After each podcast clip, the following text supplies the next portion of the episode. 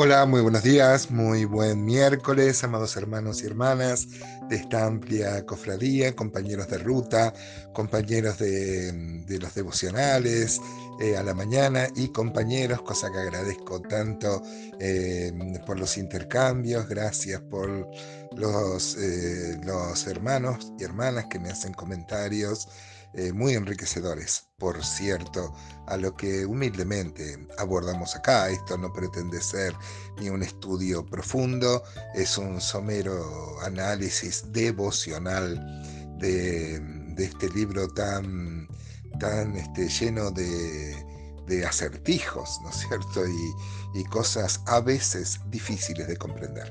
Hoy vamos a empezar a ver el capítulo 3 de este apasionante libro de Eclesiastés.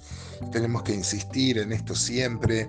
El predicador, el Coelet, el, Salomón acá se vuelve mm, un observador de la realidad y va a decir acá en los primeros versículos del capítulo 3 que todo tiene su tiempo. Si nosotros pudiéramos aprender esto, que para todo hay un tiempo.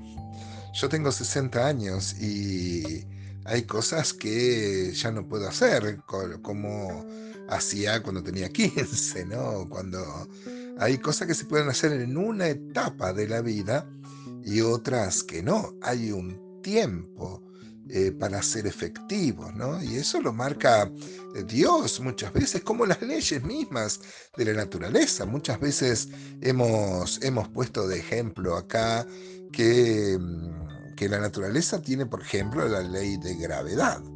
Hay gente que dice que no cree en Dios y de la misma forma podría decir yo no creo en la ley de gravedad. Y bueno, y cada uno tiene la libertad de creer lo que quiera, pero usted puede decir que no cree en la ley de gravedad, pero se sube a un edificio de 10 pisos y usted puede decir, este, yo no creo en la ley de gravedad y se tira hacia el vacío e inexorablemente su cuerpo va a caer y y se va a matar, ¿no? Porque no depende de lo que uno crea o no, eso es una ley establecida por Dios. Y los tiempos son así, también Dios este, establece acá, acá nos va a decir Salomón que hay un tiempo de plantar y un tiempo de cosechar.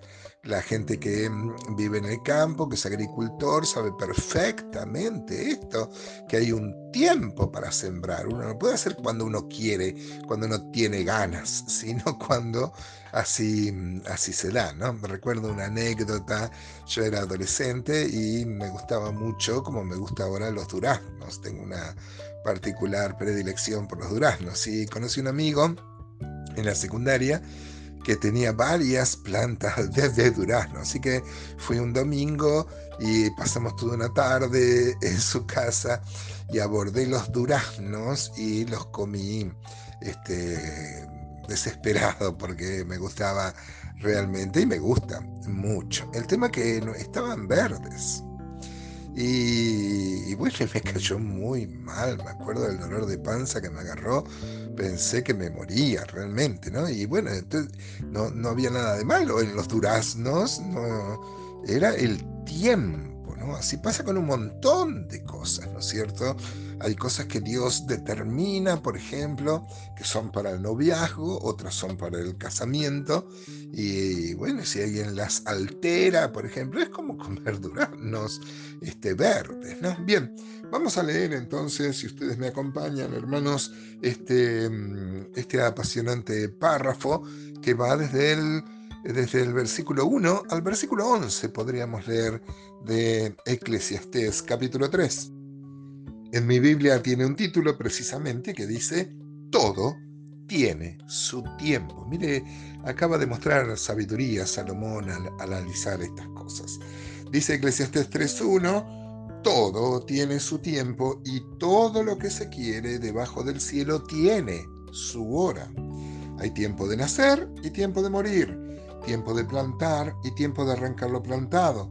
Hay tiempo de matar y tiempo de curar tiempo de destruir y tiempo de edificar, tiempo de llorar y tiempo de reír, tiempo de endechar y tiempo de bailar, tiempo de esparcir piedras y tiempo de juntar piedras, tiempo de abrazar y tiempo de abstenerse de abrazar, tiempo de buscar y tiempo de perder, tiempo de guardar y tiempo de desechar, tiempo de romper y tiempo de coser, tiempo de callar y tiempo de hablar, tiempo de amar y tiempo de aborrecer, tiempo de guerra y tiempo de paz.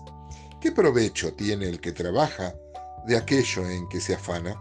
Yo he visto el trabajo que Dios ha dado a los hijos de los hombres para que se ocupen de él. Hay cosas que nos pueden parecer un tanto extrañas, por ejemplo, tiempo de matar y tiempo de curar, ¿no? Se debe referir a las cosas lícitas. Dios mandó que matar es un pecado muy, muy serio, aunque Dios ha tolerado y sigue tolerando hasta ahora las guerras. Eh, en el Antiguo Testamento hay muchas guerras y hoy también se, se, se establecen guerras por ejemplo, con ideales muy nobles. Sabemos que no es así, ¿no? Eduardo Galeano dice que las guerras se, venden como los autos, ¿no? Siempre que un país hace guerra lo hace en alas de la democracia, de la, de la, de lo, de, lo mejor. Siempre se, se, se, disfraza. Pero acá dice Dios que hay, hay un tiempo, hay un tiempo de matar, por ejemplo, para ejercer justicia, como había en el Antiguo Testamento, eh, em, pena de muerte, este, y hay tiempo, este, hay tiempo de guerra, hay tiempo de paz, hay tiempo de matar, hay tiempo de sanar.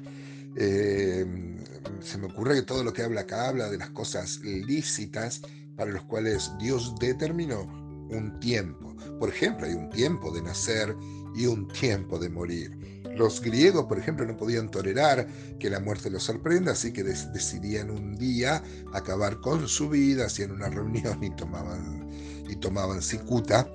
Este, y eso era por no, por, por, por, no dejar que haya algo que no puedan mantener bajo su control. ¿no? Bueno, hay un tiempo de nacer que no hemos elegido nosotros y tampoco hemos elegido un tiempo de de morir. Hay tiempo de plantar y tiempo de arrancar lo plantado. El versículo 4 dice que hay un tiempo de llorar y un tiempo de reír. Muchas veces Dios permite que pasemos por situaciones para llorar y debemos llorar.